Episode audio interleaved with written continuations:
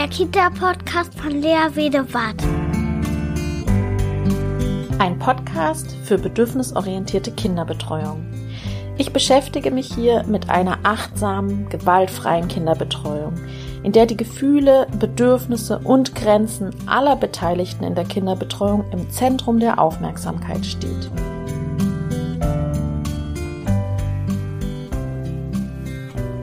Hallo und herzlich willkommen zu einer neuen Podcast-Episode. Heute geht es um ein sehr spannendes Thema.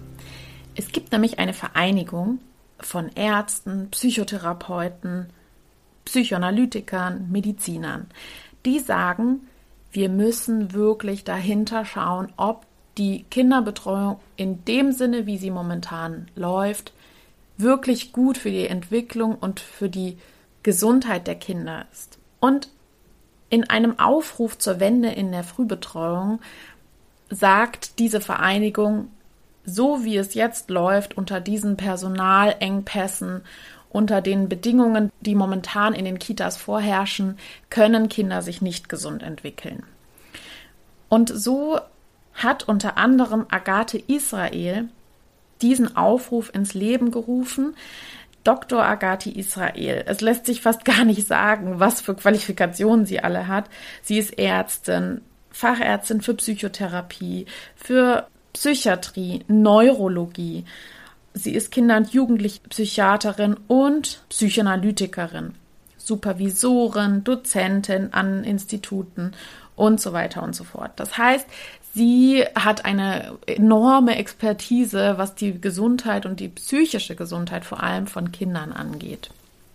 Und deshalb freue ich mich heute ganz besonders, dass wir mal über diesen Aufruf zur Wende in der Frühbetreuung sprechen können. Und deswegen begrüße ich ganz herzlich Dr. Agathe Israel und wünsche euch ganz viel Spaß beim Zuhören. Hallo und herzlich willkommen Dr. Agathe Israel und ich freue mich riesig, riesig, dass Sie in meinem Podcast sind. Und es soll nämlich heute zu Ihrem Aufruf zur Wende in der Frühbetreuung von Kindern gehen. Ja, herzlich willkommen erstmal, Agathe Israel. Vielen Dank.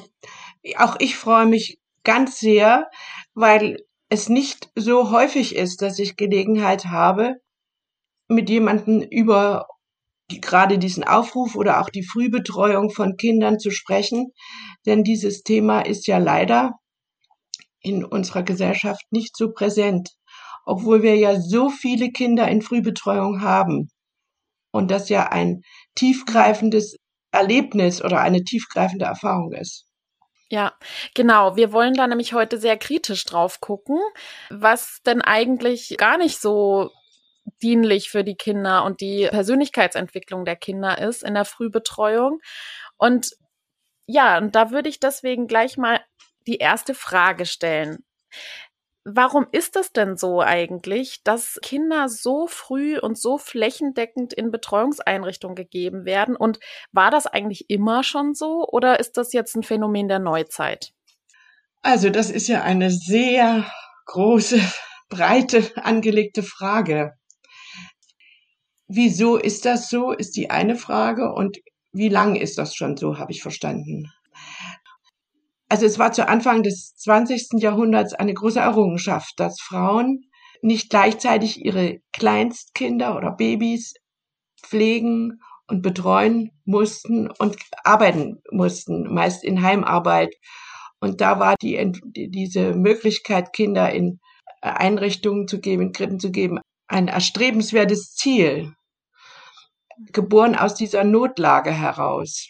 Und man hat da natürlich dankbar zugegriffen, wenn das möglich war. Aber mittlerweile hat sich die Welt weiterentwickelt und wir haben jetzt auch ein anderes Verständnis über das Wachsen, über die Entwicklung und wissen, dass einfach nur eine Betreuung, Essen, warm halten, sauber halten nicht reicht sondern dass die Kinder, das ist unser Bild jetzt vom Kind, Unterstützung brauchen in ihrer Entwicklung. Mhm.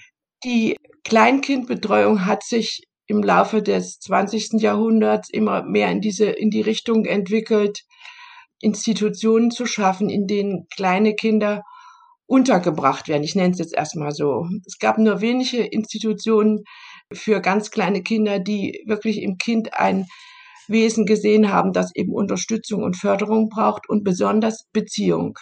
Mhm. Wir haben nach dem Krieg, ich komme ja aus der DDR, in der DDR eine sehr angespannte Arbeitssituation gehabt. Wir, äh, die Frauen waren begehrte Arbeitskräfte mhm. und auf diesem Hintergrund äh, wurden Wochenkrippen eingerichtet. Das heißt, die Babys kamen von Montag bis Freitag quasi wie in ein Heim und wurden dort von Kinderschwestern betreut. Die Wochenkrippen waren relativ verbreitet und besonders Schichtarbeiterinnen und Alleinerziehende, auch Studentinnen kamen, bekamen die Möglichkeit, ihr Kind in die Wochenkrippe zu geben. Und es herrschte aber da eine relative Unbekümmertheit, was die psychische Entwicklung der Kinder anbelangte und die Trennung der Kinder, die frühe Trennung der Kinder von ihren natürlichen Beziehungs- und Liebespersonen. Der Hintergrund war aber auch, deshalb wird es, ist es so komplex, die Frage, die Pädagogik der Nazizeit, in der es darum ging, Kinder hart zu machen. Es gab da eine vorherrschende pädagogische Linie, die vertreten wurde von Johanna Haarer, mhm. Die eine Anleitung geschrieben hat, die deutsche Mutter und ihr erstes Kind. Und in dieser Anleitung war es eben so, wurde vorgeschlagen oder vorgeschrieben, müsste man eher sagen, dass das Baby von Anfang an wissen muss, wo es lang geht, dass man es nicht verwöhnen darf, mhm. dass man es schreien lassen muss, dass man es abhärten muss, dass man von Anfang an den Willen richten bzw. brechen muss. Und auf diesem Hintergrund war es natürlich nicht so ein Problem, sich von einem Kind zu trennen, denn das können ja auch andere machen. Diese Haltung, ein, kind, ein Baby darf man nicht verwöhnen, sonst tanzt es einem ein Leben lang auf der Nase rum. Hm. Die wurde weitergegeben in die nächste Generation. Und am Anfang in den 50ern bis zu ähm, fast Mitte der 60er Jahre in der DDR war das also auch so unter den Eltern die vorherrschende Haltung. Aber wir treffen sie natürlich manchmal jetzt auch noch dass man meint, wenn man kleine Kinder, also jetzt ganz kleine Babys jetzt in den ersten zwei Lebensjahren, die kleinen Kinder, wenn man sie sich zu sehr nach ihnen richtet, dann äh, fangen sie an, die Erwachsenen zu dominieren und zu mhm. beherrschen. Das ist aber ein großes Missverständnis, auf das will ich dann später nochmal eingehen. Mhm. Mhm. Auf jeden Fall, auf diesem Hintergrund hat man sich nicht so schwer von Kindern getrennt, das können auch andere machen. Also Hauptsache, unser Kind hat es warm, kriegt genügend zu essen und es ist sauber und sicher. Mhm. Diese Wochenkrippen haben aber ein Ergebnis gehabt. Also die es zeigte sich, dass vielen Kindern diese Wochenkrippe nicht bekommen ist. In mhm. ihrer Entwicklung waren sie auffällig. Besonders genau hat man das untersucht in der Tschechoslowakei. Mhm in der man auch äh, überhaupt dann sehr früh die Tageskrippe eingeführt hatte. Und man hat herausgefunden, dass es das A und O die Qualität der Beziehung von Erwachsenen zu Kindern ist, die Qualität der Betreuung, die Fähigkeit der Erwachsenen zu erkennen, was bewegt dieses Kind, was braucht dieses Kind und das gegenseitige Hin und Her, was eigentlich bei den Eltern so normal ist. Man schaut auf das Kind, versucht zu verstehen, geht drauf ein, das Kind reagiert wieder, es pendelt sich so ein. Und dieses Pendeln, dieses Hin und Her, das fehlte in dieser frühen Praxis der Krippenbetreuung. Es war, es war also sehr vereinheitlicht. Alle Kinder sollten gleichzeitig schlafen, alle Kinder sollten gleichzeitig essen, alle Kinder sollten gleichzeitig auf den Topf gehen, alle Kinder mussten fast gleichzeitig oder gewindelt werden. Und das sind ja Dinge, das geht, das klappt ja nicht. Mhm. Also ein Baby muss ja erst lernen mit der Zeit, dass es warten muss, zum Beispiel. Es wird ja nicht so geboren. Mhm. Jedenfalls, das Ergebnis war, dass die Wochenkrippen in der DDR äh, zeigten, dass die Entwicklung der Kinder äh, verzögert ist und nicht so günstig verläuft wie bei den Kindern, die zu Hause betreut wurden, wenn auch unter manchmal abenteuerlichen Bedingungen, dass ein Kind bei der Oma war, dann wieder bei der Mutter, beim Vater, mhm. bei einer Tante. Aber das waren eben alles äh, Personen, die dem Kind sehr zugewandt waren und es war auch nicht dieser Massenbetrieb.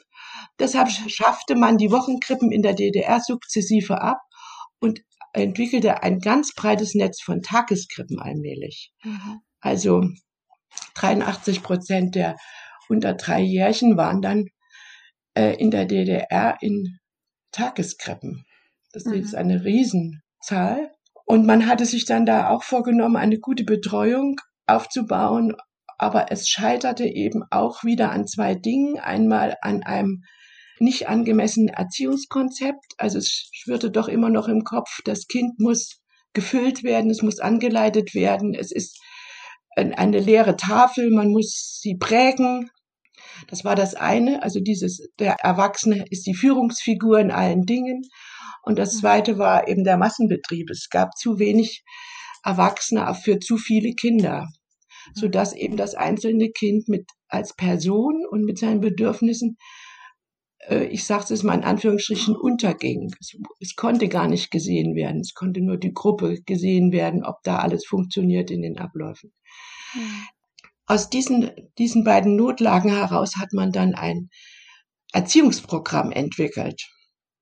Und zwar ganz minutiös äh, den Erzieherinnen vorgegeben, was sie zu fördern hätten mhm. am Kind. Und das musste abgerechnet und dokumentiert werden. Also lebenspraktisch zum Beispiel, dass man alleine ist, dass man sich, äh, sich schon an und auszieht als Kleinstkind, dass man schon anfängt zu lernen, die Schleife zu binden, dass man wartet, wie man am Tisch sitzt, wie man den Löffel hält, dass man Bitte und Danke sagt, wie man was zu malen hat. Also es war sehr, auch wieder sehr viel, was dem Kind beigebracht werden sollte.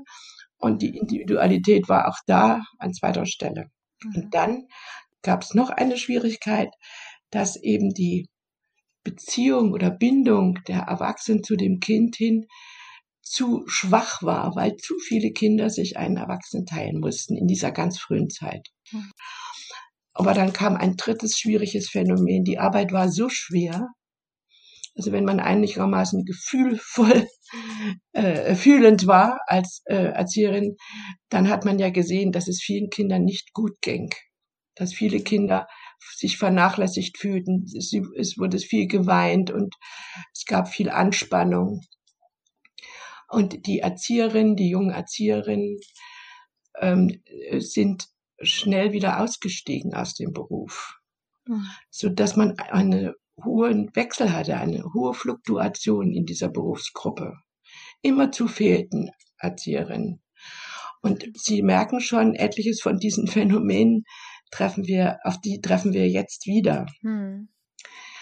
Und das geht ja nur, wenn die Kindererziehung entweder zur Hälfte von den Männern übernommen wird, mhm. dass beide sich das eins zu eins teilen oder ein halb, ein halb teilen, oder dass die Kinder ausgelagert werden sehr frühzeitig aus dem mhm. Familienleben. Mhm. Natürlich war damit auch für die Frauen die Möglichkeit eröffnet, ähm, sich sehr weit zu bilden. Es gab ja da auch Bildungsprogramme, Frauenbildungs- und Förderungsprogramme. Aber der Preis war eben, dass die kleinen Kinder in die Krippe kamen. Am Anfang war es so ab sechster Lebenswoche. Das ist, stellt sich das vor, ein Baby ab sechster, sechster hm. Lebenswoche wegzugeben. Da ist es ja auch mit dem Stillen schwierig. Dann steigerte sich das immer acht Monate, zwölf Monate, 14 Monate. Den Eintritt, das Eintrittsalter in die Krippe hat sich dementsprechend verschoben. Die Eltern haben dann ihre Kinder auch immer später erst in die Krippe gegeben. Empfohlen wurde dann der 14. Lebensmonat, aber auch das ist ja noch sehr früh. Ja. Ähm, vielleicht können wir das ein bisschen abkürzen, dass wir noch auf die wesentlichen Fragen vom Aufruf zur Wende in der Frühbetreuung eingehen können. Also wie ich das jetzt verstehe, ist das jetzt so, dass das eigentlich nicht jetzt erst seit heute so ist, oder? Habe ich das richtig verstanden? Dass jetzt Kinder so viel in der Betreuung sind, sondern zum Beispiel auch in der DDR waren einfach schon viele in der Betreuung und heute ist das eigentlich wieder ähnlich, oder? Ja, das ist richtig. Also in der DDR, wenn sich überlegen, 83 Prozent aller 0 bis 3 Jährchen Mhm. Dann bleiben, bleiben ja nur noch 17 Prozent übrig, die, ja. die zu Hause betreut wurden. Das waren absolute Ausnahmen. Ja. Ich würde jetzt gerne einsteigen in das Thema Aufruf zur Wende in der Frühbetreuung. Was war denn der Antrieb? Was war denn die Überlegung für diesen Aufruf? Wie, wie ist das zustande gekommen? Also äh, das hat damit zu tun, dass wir ja mittlerweile so viel mehr wissen über die frühe Kindheit und die Frühentwicklung. Ja. Und da wissen wir eben, also das kann ich im Einzelnen noch ausführen, wie bedeutend es ist, dass man eine feste, stabile, einigermaßen fühlfähige Bezugsperson hat. Für die körperliche und seelische Entwicklung. Das kann ich dann noch ein bisschen ausbreiten. Und das andere war eben die Tendenz, die Krippen auszubauen. Wir haben ja seit 2012 bzw. 2013 dieses sogenannte Recht auf frühe Bildung eines Baby. Ein Baby hat ein mhm. Recht auf seine frühe Bildung ab seinem 13. Lebensmonat. Und das ist schon ein bisschen eine kuriose Formulierung, über die wir auch noch mal reden können, was eigentlich mhm. frühe Bildung in diesem Alter bedeutet. Mhm. Und das dritte ist, man hat das mehr oder weniger aus dem Boden gestampft, könnte man sagen. Also dieses Recht ist da und dann sollte eben, wenn ein Rechtsanspruch da ist, das realisiert werden. Und bis heute, wir sind jetzt knapp acht mhm. Jahre später, haben wir nach wie vor katastrophale Bedingungen in den Krippen.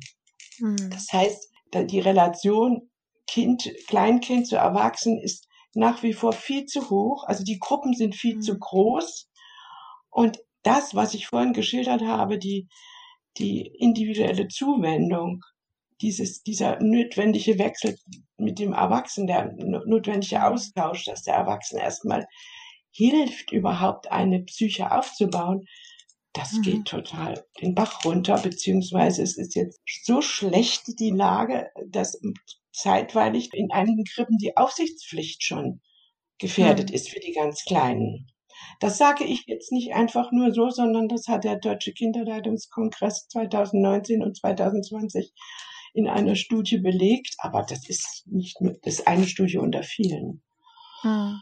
Also das alles hat mich sehr bewegt und ich habe ja persönlich auch äh, mich besonders intensiv mit dieser frühen Lebensphase befasst und dadurch mhm. bin ich natürlich noch besonders wach und betroffen. Ja, ja. Und es ist ja so, dass das eine Vereinigung ist von zahlreichen Psychotherapeuten, Ärzten und Wissenschaftlern, die eben diese Gefahr für die Persönlichkeitsentwicklung ähm, sehen, ne? für diese frühe Frühbetreuung. Also die Persönlichkeitsentwicklung ja. der Säuglinge und Kleinkinder sehen sie mit ihrer Vereinigung einfach in Gefahr. Und wie man das auch in einem Aufruf sieht, ist das ja so, dass das eine riesen ausführliche Literaturliste ist über, ähm, über lauter Studien und Fach Artikel, die belegen, dass wirklich teilweise sehr kritisch zu betrachten ist, diese frühe Betreuung der Kinder unter drei vor allem. Und warum ändert sich in der Praxis dann eigentlich nichts? Das ist nicht gewollt. Ist eine ähnliche Situation wie damals in der DDR. Also die mhm. Frau wird gebraucht, die Frauen werden gebraucht, weil ja hauptsächlich immer noch alles an den Frauen hängt, die Kleinstkindbetreuung. Es gibt das Rollenverständnis äh, Väter, Mütter ist noch nicht wesentlich verändert. Natürlich gibt es schon viele Väter, die auch sich intensiv betreuen, aber es ist nicht selbstverständlich. Hm. In der Gesamtgesellschaft wird es nicht so gesehen. Es wird immer noch als Frauenfrage angesehen. Hm. Also sehr einseitig. Natürlich, wenn man stillt, die Mutter kann stillen, der Vater kann es ja nicht. Das ist klar, das ist eine ganz spezielle, enge Verbindung zum Baby, die nicht austauschbar ist. Hm. Diese Rolle der Väter ist letzten Endes nicht angetastet in der Gesellschaft, es sind die Ernährer. Hm. Und damit ist eben auch verbunden, dass die Emanzipation der Frauen, also ihre Selbstverwirklichung und Entwicklung, begrenzt ist. Mhm. Äh, weil, weil das, weil sie ja dann primär die große Verantwortung für die Kinder tragen in der familiären Aufteilung. Mhm. Außerdem wird die Frau auch als billige Arbeitskraft gebraucht. Das ist, die Frauen haben ja nach wie vor, verdienen sie ja deutlich weniger als die Männer und verrichten mhm deutlich mehr äh, unterqualifizierte Arbeiten. Das muss man mhm. einfach so sagen. Ja, ja. Das Dritte ist halt, dass auch in den Eltern selber mittlerweile so eine Vorstellung gewachsen ist, so hat es zu sein. Mhm. Also mhm. dieses, dieses vorgegebene Leben ein, mhm. ein Kind. Im ersten Lebensjahr wird es mit allem betreut, was uns zur Verfügung steht. Aber dann hat es so zu sein, das Kind geht in die Krippe, denn wir wollen ja auch unseren Lebensstandard halten. Mhm. Wir brauchen die beiden Gehälter. Und Kinder brauchen Kinder. Also solche Mhm. Floskeln, die äh, Mhm, mhm. sind Floskeln in der frühen Zeit. Natürlich freut sich jedes Ja. Baby, wenn es ein anderes Baby sieht, aber es braucht es noch nicht. Das ist, Ja. kommt erst später. Wann kommt das denn? Also das kommt, wenn das Kind sich selbst betätigen kann. Also wenn es laufen kann, Mhm. sprechen kann, sich selber bedienen kann, äh, wenn es die Fähigkeit hat, eine Frustration, also eine Zurückweisung auch mal alleine auszuhalten, Mhm. wenn es geschick, äh, motorisch auch geschicklicher ist, und, äh, aber eben auch sehr, wenn es sich sprachlich mitteilen kann. Dann, Mhm. dann wird das andere, werden die anderen Kinder sehr wichtig und es braucht nicht immer wieder den Erwachsenen als Bezugspunkt. Ich würde aber gerne nochmal, wenn ich Mhm. kann, auf einige Studien Mhm, kommen. Sie hatten ja gefragt, was am Lebensanfang, was wir so auch wissen jetzt, was so Mhm. Gerne, wichtig ist. Und da möchte ich auf eine Studie kommen oder eine, einen Befund kommen, der sehr erst in den letzten Jahrzehnten wirklich, ja, erhoben werden konnte. Also, und zwar ist Mhm. das die Messung des Stresshormons ja. Im, die, die Cortisol, ne? Konzentration des Stresshormons in den Babys und Kleinstkindern. Mhm. Wie Sie wissen, haben, produzieren wir Menschen ja alle Stresshormone. Die Mhm. brauchen wir ja auch, um wachsam zu sein und für, für Gefahren. Das ist das Cortisol, ja. Und wir produzieren das in unserem Körper und am, am Morgen ist diese Cortisolproduktion am höchsten und Mhm. dann sinkt sie im Laufe des Tages ab. Das Cortisol ist also dafür da, dass wir wachsam sind, dass wir auf, den Sprung, auf dem Sprung sind, was wir ja auch manchmal sein müssen, und schnell reagieren, fast Mhm. reflexhaft eben reagieren. Zum Beispiel bei Angst zieht sich was zusammen, ja, oder der Blutdruck schnellt Mhm. hoch. Mhm. Aber wir haben auch andere Möglichkeiten, auf Stress zu reagieren, nämlich indem wir das wahrnehmen, ah, hier ist eine Gefahr, und uns erinnern, ah, so und so muss man die lösen. Also indem wir Mhm. auch nachdenken. Also eine Reaktion nicht sofort kommt, sondern erstmal ein Innehalten, was soll ich jetzt tun? Und dann kommt ein Nachdenken, eine Erinnerung, ein Modell, eine Idee, die wir im Laufe der Zeit, die auch das Baby im Laufe der Zeit erlernt hat. Das ist natürlich eine weiterentwickelte Form, ist nicht so primitiv. Also das Cortisol ist verantwortlich für primitive Stressreaktionen. Wenn jetzt ein Kleinkind in die Krippe kommt, dann wird es einem hohen Stress ausgesetzt. Nicht, weil die Krippe schlecht ist. Die Krippe kann sehr nett und freundlich sein, aber weil es A getrennt ist von vertrauten Bezugspersonen, also Mhm. zwölf Monate, 13, 14 Monate altes Kind hat seine vertraute Bezugsperson, die es kennt, deren Reaktion es kennt, nicht bei sich. Und B, es gibt ganz viele Reize rundum ständig. Also das Wechselspiel mit den anderen Kindern, die manchmal nicht verstanden werden in ihren Absichten. Dann gibt es auch schon viel, worauf das Kleinstkind horchen muss, gehorchen muss, sich einrichten muss. Auf jeden Fall, es ist lau relativ laut, Mhm. unruhig. Ist auch nicht klar, das ist jetzt mein Spielzeug, das, damit kann ich erstmal spielen, ja, es kann Mhm. zack verschwinden in die Hand des Mhm. nächsten Kindes. Das ist mein Platz, ist auch nicht sicher, ja, kann da verdrängt werden. Und all, all das erlebt ein kleines Kind auch als bedrohliche, ja, Mhm. beunruhigend, aufregend. Und in diesem Zusammenhang steigt die Cortisolproduktion in unserem Mhm. Körper.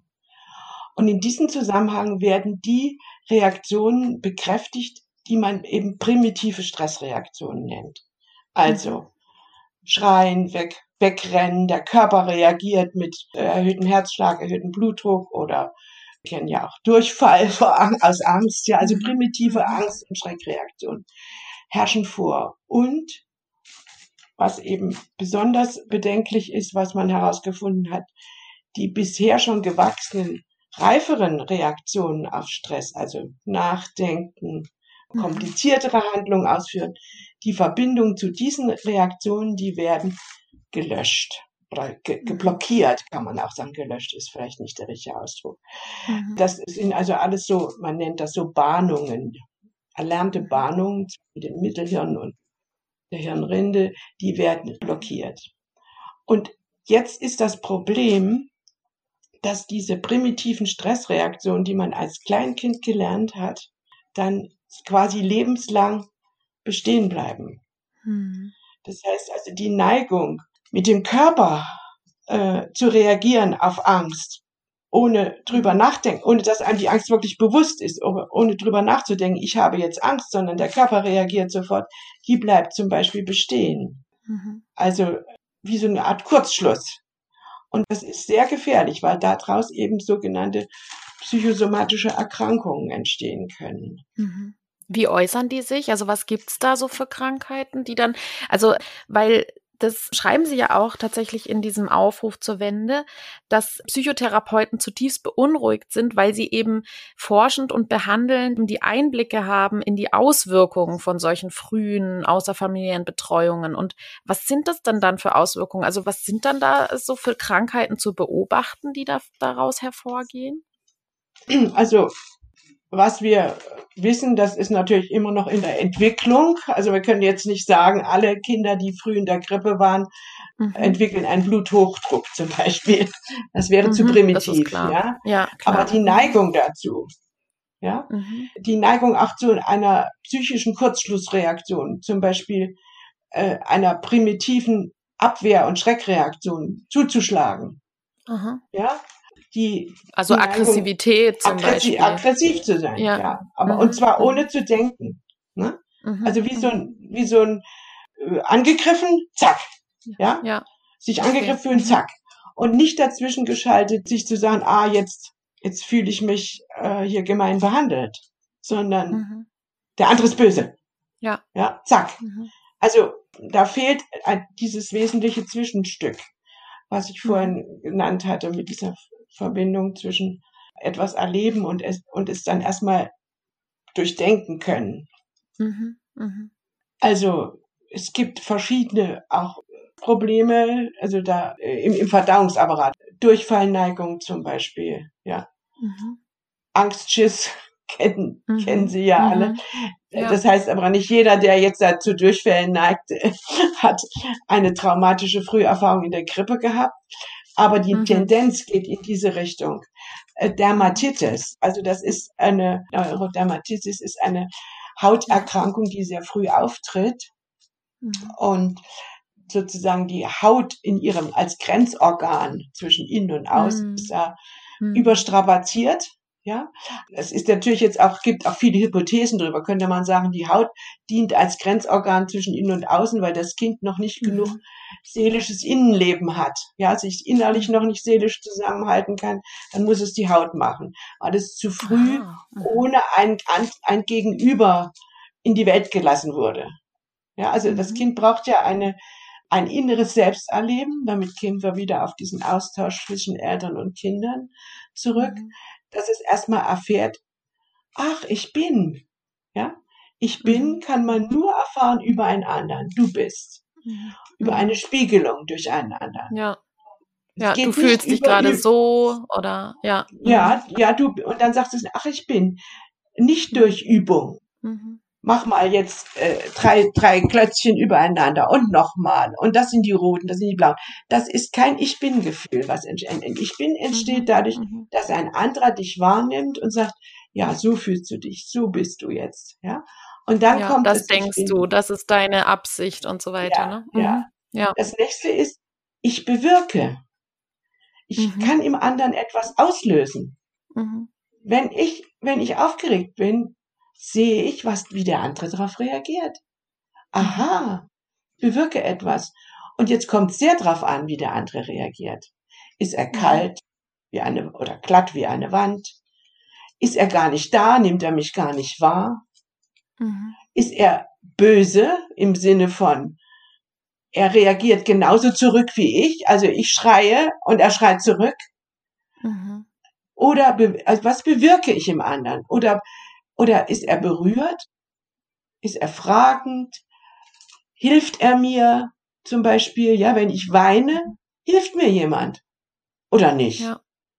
Und das merkt, das geht nach innen als Erfahrung. Aha, mhm. wenn man weint, kann einem geholfen werden. Mhm. Wenn man weint, kann einem nicht geholfen werden. Man weint einfach.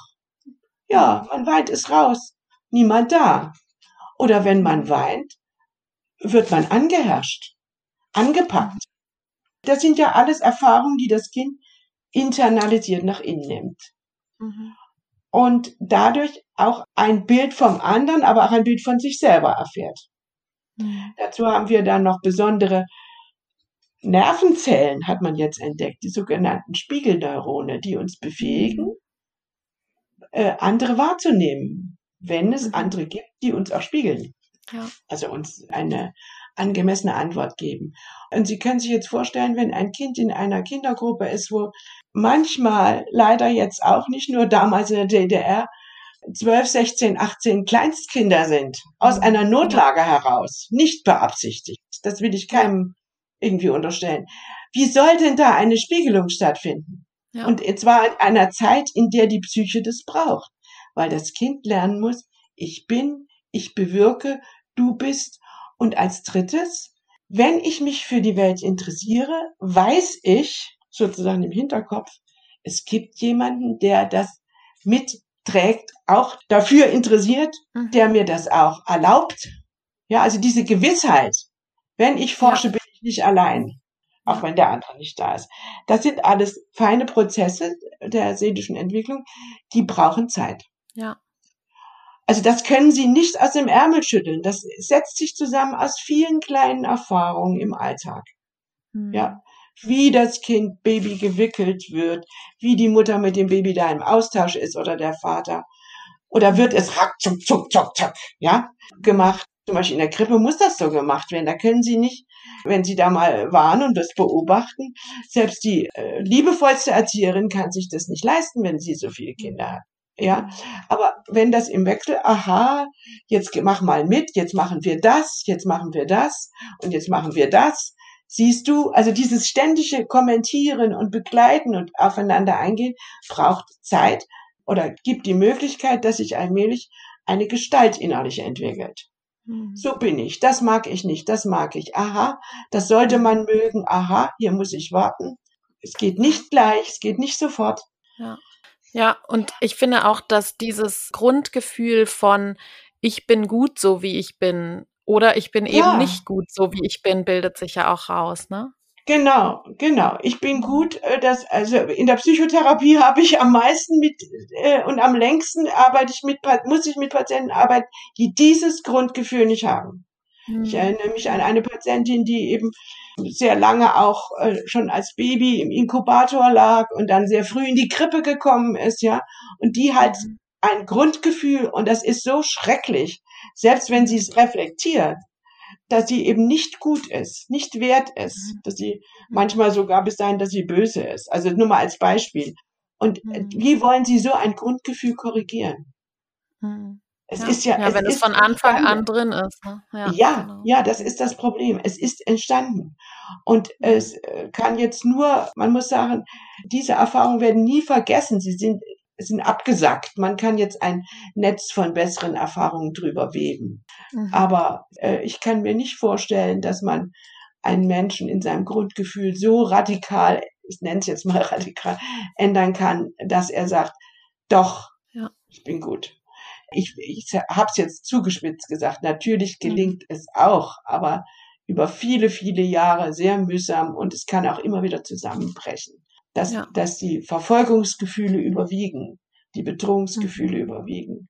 Mhm. Ja, und, und das ja. Ganze ist jetzt, was ich Ihnen jetzt erzählt habe, müssen Sie sich jetzt vorstellen, ist verankert im Körper, in diesen, in den Verbindungen der einzelnen Zentren. Einmal mhm. in der Hirnrinde, in den tieferen Hirnstrukturen, bis hinein in den Darm. Mhm. Zwischen Darm und Gehirn gibt es eine Achse, eine Verbindung, die diese Erfahrung, die ich jetzt geschildert habe, sie weiterleitet. Mhm, mh. Ja, aber da würden wir uns jetzt in ein ganz kompliziertes Feld bewegen. Ich wollte nur sagen, ich rede hier nicht über Dinge, die so ganz nett sind. Es wäre ganz schön, man könnte so und so groß mhm. werden. Nein, ich ne-, rede wirklich über basale Notwendigkeiten, die, also basale Erfahrung des Verstandenwerdens, des mhm. Gehaltenwerdens, von wiederkehrenden, der wiederkehrenden Erfahrung, damit sie sich auch manifestieren können, damit eine Psyche entsteht, die wirklich einigermaßen sich im Gleichgewicht halten kann später. Mhm. Mhm. Okay, also das heißt, es ist ja jetzt klar geworden, welche, also das zeigen Sie ja auch in diesem Aufruf, welche gravierenden Folgen das haben kann für Kinder durch diese Personalmangel, durch den ja, äh, die großen die Kindergruppen für Kinder die unter zwei, das ähm, benennen Sie ja auch in dem Aufruf, vor 24 Monaten sagen Sie, sollte ein Kind nicht in die Einrichtung gehen, eher erst danach und dann auch nur ganz wenige Stunden. Wie kann das denn jetzt in der Praxis aussehen? Weil viele Eltern würden jetzt wahrscheinlich sagen, ja, aber wie soll ich das denn machen? Ich muss arbeiten gehen, damit ich unser Geld verdienen kann. Wie hat Ihre Arbeitsgruppe das, welche, welche Lösung hat Ihre Arbeitsgruppe dazu denn ähm, entworfen? Ja, vorausgesetzt eben die Eltern sagen, ja, wir würden das gerne tun. Und das erlebe ich oft in der Säuglingselterntherapie, dass die Eltern sehr mhm. traurig sind und weinen. Auch, auch die Väter äh, können weinen darüber, dass sie sich trennen müssen von ihren Kindern, mhm. weil sie sagen, wir wollen ja auch unseren Lebensstandard erhalten. Wir verlieren dann unseren Arbeitsplatz. Also damit ergibt sich ja schon die erste Schlussfolgerung von selbst die mhm. Familien selber können da ja nicht raus, sondern es muss ja gesellschaftlich gestützt werden. Mhm. Da schlagen wir vor, dass die Gesellschaft bereit ist, den jungen Familien zwei Jahre Zeit zu gewähren, mhm. die, die Erziehung und das Leben mit den Kindern in den Mittelpunkt zu stellen. Mhm. Also einen Lebensmittelpunkt zu verlagern und dafür ausreichend Geld von der Gesellschaft zu bekommen, das tun zu können. Mhm. weil wir so eine große Verantwortung haben, dass die Bedingungen gut sind. Mhm. Ja, und ja. Die, die, die besten Be Entwicklungsbedingungen bieten nach wie vor die natürlichen Beziehungspersonen, auch wenn mhm. sie oft ihre Fehler und Mängel haben. Ja, das, weil also das wäre meine, ja. Ja, also das wäre eben meine nächste Frage. Was würden Sie denn sagen? Vielleicht ist es für manche Familien, also prekäre Familien, ähm, ein Segen, wenn die Kinder in die Kinderbetreuung gehen können. Also oder das würde ja dann auch, wenn die Kinder dann auch nicht in die Einrichtung gehen, würde vielleicht auch diese Bildungsungerechtigkeit ja vielleicht auch gefördert. Würden manche Kritiker jetzt vielleicht sagen. Was hätten Sie denn da als Lösungsvorschläge? Also erstens mal, wir haben da Vorschläge, ich habe da klare Vorstellungen, aber Bildungsungerechtigkeit ist Quatsch. In den ersten zwei Lebensjahren mhm. wird ein Kind im engeren Sinne ja nicht gebildet, intellektuell im, im Sinne des intellektuellen Wissens, sondern es wird emotional gebildet. Ja, mhm. das ist ganz wichtig, diesen Unterschied zu machen. Dass es hier um einen ersten zwei Jahr, Lebensjahren wirklich um ein Lernen durch Erfahrungen geht und nicht ein Lernen durch Wissen mhm. beibringen. Aber ich denke, das ist nun schon seit vielen Jahrzehnten immer wieder belegt worden, circa 25 Prozent der Kleinkinder von 0 bis 3 Jahren äh, profitieren wirklich von einer Kindergrippe, mhm. Krippenergänzung, wenn die Eltern selbst psychisch sehr schwach sind. Nicht, wenn sie arm sind, ja. sondern wenn sie psychisch sehr schwach sind. Also auch da mhm. muss man wirklich einen großen Unterschied machen und nicht gleich alle Armen in einen Topf werfen, sondern wenn sie arm sind an psychischen Fähigkeiten, sprich Geduld, wenn sie psychisch krank sind, wenn sie äh, süchtig sind, mhm. Drogen, Alkohol, wenn sie intellektuell sehr schwach sind und mhm. nicht die Grundprinzipien einer Kinderpflege realisieren können. Ja. Äh, also das sind die hauptsächlichen Eingrenzungen. Wenn es natürlich auch, gibt es auch schwere chronische körperliche Erkrankungen, in denen die Eltern Entlastung brauchen. Mhm. Also circa 25 Prozent hat man herausgefunden der Kinder, die aus, die solche Eltern haben, die nicht in der Lage sind, ausreichend sie zu pflegen, zu verstehen, zu halten. Für die ist es, die profitieren davon. Ja. Aber das ist äh, maximal ein Viertel unserer Gesellschaft die, ja. In den ersten Lebensjahren. Was dann kommt, ab dritten Lebensjahr, denke ich, da ist ein ganz anderer Schritt. Da steht auch, dass die Bildung durch Wissen, die Bildung, die intellektuelle Bildung sehr im Vordergrund. Mhm. Ja, die Bildung durch die Gruppe. Mhm. Ja, weil dann schon in der Lage sind, ein, sich als Gruppenmitglied wirklich zu fühlen und nicht immer wieder den Erwachsenen als Bezugspunkt als Rückzugspunkt ständig immer wieder brauchen. Mhm, mh. Wir wollen die Krippe nicht verteufeln, sondern wir sagen, die, die es brauchen, dass externe Personen diese Verantwortung übernehmen, die müssen das auch bekommen. Aber der mhm. Großteil der Eltern braucht eine gesellschaftliche Unterstützung. Das wäre das Elterngeld für beide. Das zweite wäre die Position der Väter mhm. als mitverantwortlich, 50-50 für die äh, Entwicklung und mhm. äh, das Großziehen der Kinder muss ge gesamtgesellschaftlich gestärkt werden. Die Anerkennung, also Väter, die das machen, die mhm. werden ja belächelt, mhm. als Weichei sozusagen, ja. Dann muss es, muss es für die ersten zwei Lebensjahre ganz leicht zugängliche Begegnungszentren geben. Wir haben das jetzt schon in Ansätzen sehr schön in vielen Familienzentren. Da kommen aber meistens die Mütter mit ihren kleinen Kindern, denn die Familien sind heutzutage, eine Kleinfamilie ist relativ isoliert. Und auch das müssen wir bedenken. In mhm. der modernen Welt haben wir nicht mehr diese große Gruppe. Das ist nicht mehr so üblich, dass die mhm. Familien in größeren Gruppen leben, äh, sondern das ist in der Regel die, die Kleinfamilie Vater, Mutter, Kind, ein Kind manchmal jetzt auch zwei Kinder, die den Alltag schaffen müssen und die Begegnung mit Gleichgestellten, also auch mit jungen Vätern und Müttern, ist immer sehr, sehr lehrreich und sehr hilfreich und anregend. Und auch die Begegnung der Babys untereinander im Schutze ihrer Eltern ist bereichernd. Aber es ist mhm. eben eine Illusion zu denken, mhm. dass das in Abwesenheit der Eltern für das Kind fruchtbar wäre.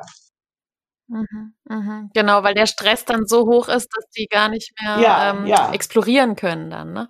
Aus der Bindungsforschung weiß man das ja auch. Ne? Also wenn das, das Bindungsverhaltenssystem aktiviert ist und das Lernen dann gar nicht stattfinden kann oder Exploration. Mhm ja, die Angst steigt, dann kann das Kind nicht mehr explorieren. Genau. Aber die Eltern im Hintergrund, ja, dann kann das Kind natürlich explorieren und es wird ja auch eine neue Austauschkultur sich entwickeln, wie junge Eltern miteinander mhm. über ihre Kinder nachdenken.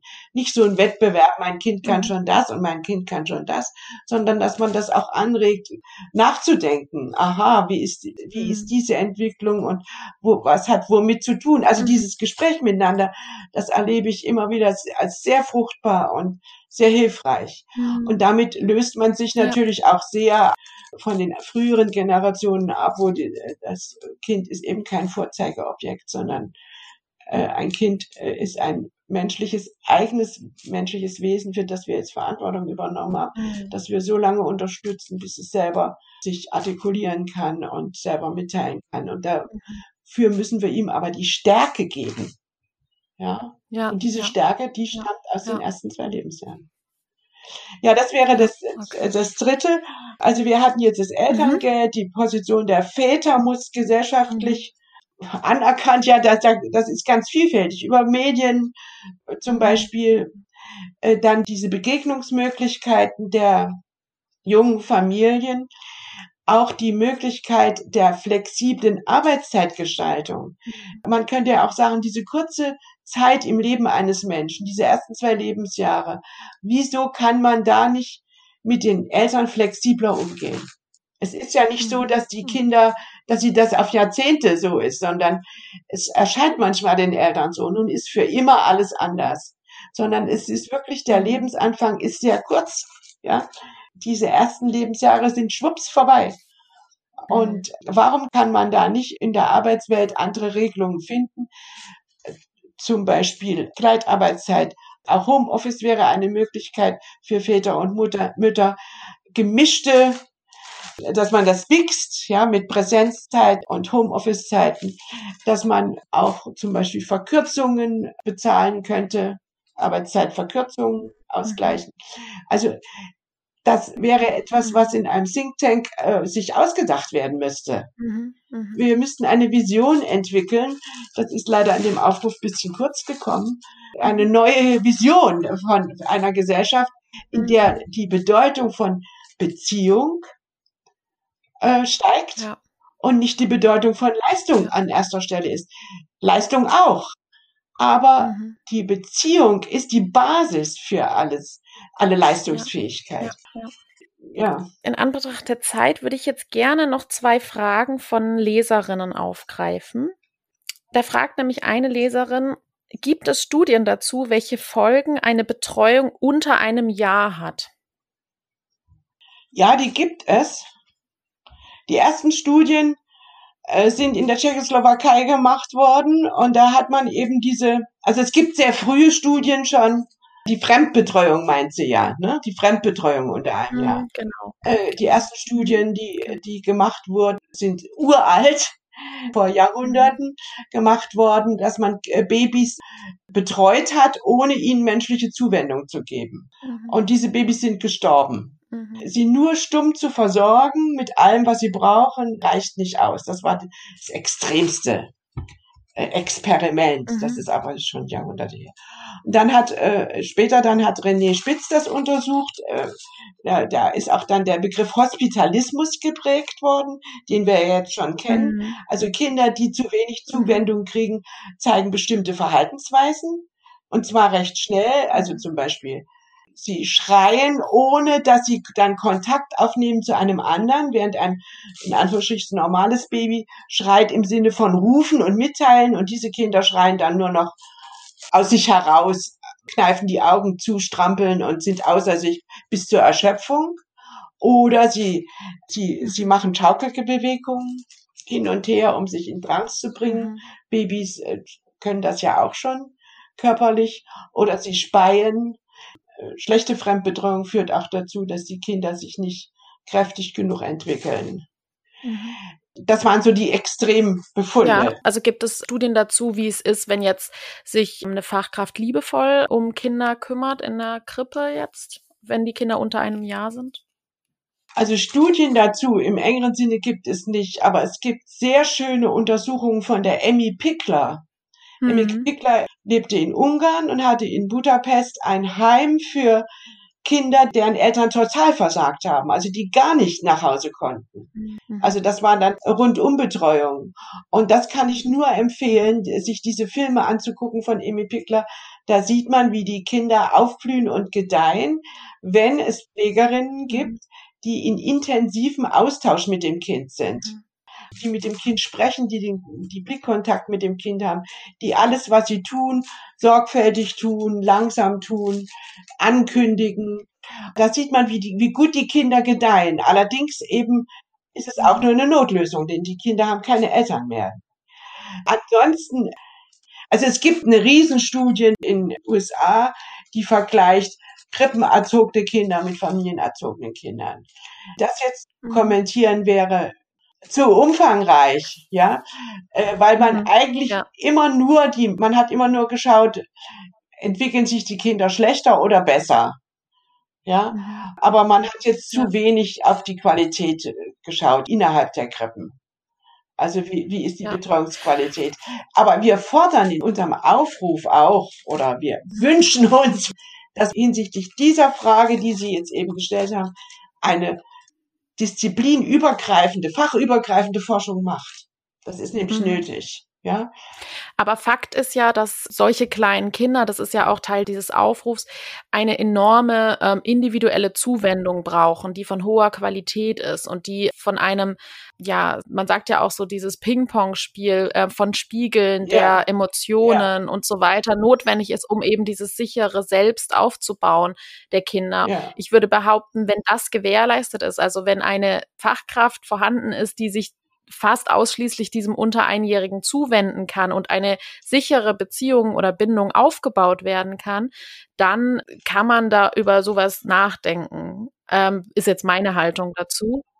In der Selbstverständlich. Praxis sieht's aber oft anders aus, ne? Also dass die Fachkräfte eben sich nicht individuell diesen Kindern zuwenden können und auch schon gar nicht sich die Zeit genommen wird, um eine sichere Bindung wirklich aufzubauen oder auch die Möglichkeiten da dann nicht bestehen. Also, da- das selbstverständlich, nur wird dann ein bisschen absurd, ja. Dass sie dann Mhm. ihr Kind geben sie in eine Grippe, also der, der Schlüssel wäre ja eins zu Mhm, drei. Genau, den streben sie an, ne? Genau. Das ist ja auch das, was die NICHD-Studie ja auch empfiehlt. Da kommt schon das Fragezeichen, ja. Wie sinnvoll ist das dann? Ja, ne? mhm. äh, es Ja, ist ja immer, es bleibt ja nach wie vor eine Fachkraft, die nur temporär, also nur eine bestimmte Lebenszeit für das Mhm. Kind da ist. Warum soll dann nicht, sollen es nicht die Personen machen, die leiblich mit dem Kind verbunden sind? Und ich muss noch mal ganz kurz da etwas ergänzen zu diesem, zu dieser Cortisol-Untersuchung. Das fällt mir jetzt gerade ein, Mhm. das habe ich vergessen. Nämlich, man hat nun gefunden, dass die Kinder, die in eine Krippe gehen, dass deren Cortisolproduktion nicht im Laufe des Tages abnimmt, wie es sein soll. Ah ja. Mhm. Das heißt, die Kinder haben durchgängig einen erhöhten Cortisolspiegel, einen erhöhten Stresshormonspiegel. Über die Folgen hatten wir ja schon gesprochen, was, was das bewirkt. Aber der muss ja wieder runtergehen. Das ist so, wie wenn Sie erhöht Insulin ausschütten. Sie, Sie müssen ja irgendwann das wieder, es muss das ja wieder abnehmen können. Und das ist das Bedenkliche, dass das bei den Krippenkindern nicht ist, beziehungsweise bei einigen wird es dann so, dass die überhaupt kein Cortison mehr ausreichend bilden, was auch nicht gut ist. Mhm. Ne? Also eine Überfunktion oder eine Unterproduktion. Ja, also eine Überstimulation ähm, oder oder es bricht zusammen dieses natürliche Sys- System. Das Cortisol hat ja auch ähm, Schutzwirkungen, die dann nicht mehr vorhanden sind. Und diese Kinder, die dann nachmittags eben noch so erhöhte Spiegel haben, die sind sind ja auch aufgeputschter, gereizter. Und jetzt treffen sie auf Eltern, die sie abholen, die auch erschöpft sind. Und da hat eben diese amerikanische Studie gezeigt, wenn die Eltern in der Lage sind, über ihren Schatten zu springen und dieses aufgeputschte Kind erstmal zu beruhigen, Mhm. nicht noch einkaufen gehen, nicht noch das und das machen und Mhm. zu schimpfen und vor den Fernseher zu setzen, sondern sich mit dem Kind zu befassen, Ja. dann schadet die Grippe nicht. so etwa, ja. Aber wenn sie das nicht machen und das Kind bleibt abgeputscht, dann können daraus äh, solche Folgen entstehen wie Hyperaktivität und Gereiztheit, was wir so besprochen Ja. hatten. Ne? Also das hatte ich vorhin vergessen noch im Zusammenhang mit dem Cortisol zu sagen, dass also der Spiegel eben normalerweise nicht dann absinkt in der, äh, bei dem Krippenbesuch, sondern hoch bleibt. Und bei dem unterproduzierten Cortisol, was sind denn da dann so die Folgen? Ist das dann eher so was lethargisches, depressives oder was ist denn da dann die Folgen? Ja, zum Beispiel könnte das die Folge sein. Also man, da weiß man, diese Befunde sind noch ziemlich frisch, das weiß man noch gar nicht so lange. Okay. Mhm. Das hat damit zu tun, dass man das Cortisol ja äh, erst seit kurzem so Mhm. elegant messen kann über den Speichel. Also das sind alles Sachen, die erstmal noch im Kommen sind, aber die alle weisen sie in die Ja, gleiche ja. Richtung. Zu viel Stress. Mhm. Ja, zu viel Stress. Okay, die nächste Frage, die letzte Frage. Nadine fragt, welchen Unterschied gibt es denn zwischen Bindungsperson und Bezugsperson? Also es entsteht immer wieder auch in meiner Facebook-Gruppe eine Diskussion darüber, ob es einen Unterschied gibt zwischen Bindungsperson oder Beziehungsperson. Macht das einen Unterschied? Der Unterschied zwischen Bindungs- und Bezugsperson. Also, wenn wir jetzt äh, der Bindungstheorie folgen, dann ist es ja so, dass ein Baby in den ersten sechs Monaten äh, eine bestimmte Personengruppe kennenlernt, die es wiederkehrend erlebt, die wiederkehrend dem Kind hilft, auf gewisse Weise, ne, bei der Pflege, also Vater, Mutter, Oma zum Beispiel, oder Vater, Mutter, große Schwester, oder äh, jedenfalls etliche Personen. Und dann entscheidet das Baby, je nachdem, welche Person jetzt am hilfreichsten erlebt hast, sich an diese Person primär zu binden. Mhm. Also es gibt durchaus Bezugspersonen, die das Baby erlebt, die aber nicht brauchbar sind, äh, weil sie nicht, nicht hilfreich genug waren. Mhm. Das Baby bindet sich an die Personen, die das Baby am besten sichern und beruhigen können. Okay, und das kann aber auch eine Fachkraft sein. Ja, aber das setzt voraus, dass sie wirklich in den Gefahrensituationen, in denen das Baby sich befindet, wiederkehrend etwas anbietet, was brauchbar Mhm. ist. Und dann bindet Mhm. sich das Baby daran. Und die Qualität Okay. der Bindung ist unterschiedlich. Ja, es gibt Ja. Kinder, die haben eben Pech, die äh, können, können dann keine sichere Bindung entwickeln, weil es eben eine, äh, sich, sie sich für eine Person entschieden haben, die mal äh, gut ist und mal ähm, nicht brauchbar ist, also wechselhaft. Und entsprechend ist mhm. dann auch die Bindung wechselhaft. Also das Kind internalisiert dann auch eine Bindung, die unsicher ist. Ja, also es ja. lernt sehr früh, sich auf sich selber zurückzuziehen. Ja. Bezugspersonen können ganz viele Leute sein, die eben Bezug mhm. haben.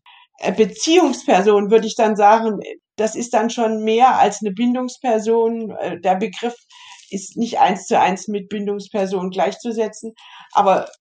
Bezüge haben die Kinder ja zu vielen. Also eine Erzieherin kann auch eine Bezugsperson werden und die Bindungsperson, die eigentliche Bindungsperson ist die Mutter geblieben. Ja, also das Kind bringt ja die Bindung, die es an seine Eltern hat, diese Bindungserfahrung, zum Beispiel Erwachsene helfen, wenn man weint, bringt es ja mit zur mhm. Erzieherin. Genau. Und jetzt mhm. wird die Erzieherin, mit der das Kind in Bezug ist, das Kind entweder darin bestätigen, ja, so ist das, du kannst das hier bei mir mhm. auch anwenden, oder das ist nicht immer so, da irrst du dich. Also erstmal bringt das Kind in die, man nennt das dann die sekundären Bezugspersonen, ne? die primären Bindungspersonen sind die äh, natürlichen Personen in der Regel, mit denen das Kind als mhm. erstes in Kontakt ist und mit denen es seine primären Erfahrungen sammelt und sein mhm. Modell aufbaut, wie ist die Welt, wie sind die anderen. Und die sekundären Bezugspersonen, das wären ja zum Beispiel dann Erzieherinnen. Mhm. Und da kann der Bezug sehr gut werden. Ja. Mhm. Aber es kann eben auch sein, dass sie für das Kind ja an Bedeutung sehr gering bleiben, weil sie eben gar nicht so zur Verfügung stehen. Mhm. Und wenn jetzt zum Beispiel zu Hause die Bindung unsicher ist und in der Einrichtung ein Kind eine enge Beziehung zu einer Erzieherin aufbaut, kann man dann sagen, dass das auch Züge von Bindung hat oder kann man deutlich sagen, in Einrichtungen kann man nicht von Bindung sprechen? Also ich würde vorsichtig sein, in Einrichtungen von Bindung zu sprechen, weil die Bindung ist basaler und das sind wirklich, die Bindung baut sich auf gegenüber mhm. Personen, die das Kind absolut angewiesen ist. Aber das. Kind kann gute Beziehungserfahrungen machen und kann vielleicht seine primären Bindungserfahrungen auch etwas korrigieren, aber wir dürfen uns da nichts vormachen. Ja, also äh, um eine aus einer unsicheren Bindung eine sichere zu machen mit Hilfe okay. einer Erzieherin, mhm. das ja. grenzt an Wunder. Ja, also die müsste so intensiv mit dem Kind im Austausch sein, mhm. um diese Grunderfahrung zu korrigieren. Also dass das Kind sich gegenüber dieser Betreuerin dann sicherer verhält, weil sie weiß, bei der kann ich das so machen, ja. Also wenn ich da weine, dann schimpft die mich nicht aus. Das kann sein, aber ob es damit seine primär erfahrene, wie wir vorhin sagten, mhm. diese, diese primäre Selbsterfahrung korrigiert. Man kann Hilfe bekommen von den äh, Personen, die, auf die man angewiesen ist. Es ist mhm. die grundlegend korrigiert, das ist ziemlich unwahrscheinlich. Aber natürlich kann ein Kind gute Erfahrungen in der Krippe machen, wenn es zu Hause unsichere Erfahrungen gemacht hat. Und wenn es bei der Erzieherin immer wieder eine sichere, eindeutige ja. Antwort bekommt. Ja. Also wir dürfen die armen Erzieherinnen jetzt da nicht in diese Position reinbringen, dass sie zu Bindungspersonen werden. Das ist, manche Mütter sagen mir auch, ja, in der Krippe, die sagen, nein, wir sind auch keine Bezugspersonen, ja. wir sind die Betreuerinnen. Mhm, ja. Keine Emotionsduselei, habe ich letztens gehört. Ja. ja. Ja, also wir, nein, damit haben wir nichts zu tun. Ja, ja. Also das ist ein bisschen überstrapaziert. Ne? Also nach wie vor, wir müssen uns klar werden, die mhm. Eltern sind und bleiben die natürlichen Bezugspersonen, aber auch die natürlichen Bindungspersonen. Mhm, mhm. da kommen wir nicht drum rum. Und wir müssen den Eltern helfen, dass sie ihre Arbeit gut machen können. Mhm. Ja, also das ist das, das andere sind wirklich gute, manchmal eben auch nicht so gute Unterstützung über diese Fremdbetreuung in den ersten zwei Jahren, aber die, die Elternarbeit, ich sehe es nicht, wie die zu ersetzen wäre durch Experten. Ja, alles klar. Super. Vielen Dank. Agathe Israel, ich bin ganz beseelt. Ich habe viele Antworten bekommen auf Fragen, die ich hatte. Und ich glaube, die Hörerinnen und Hörer auch.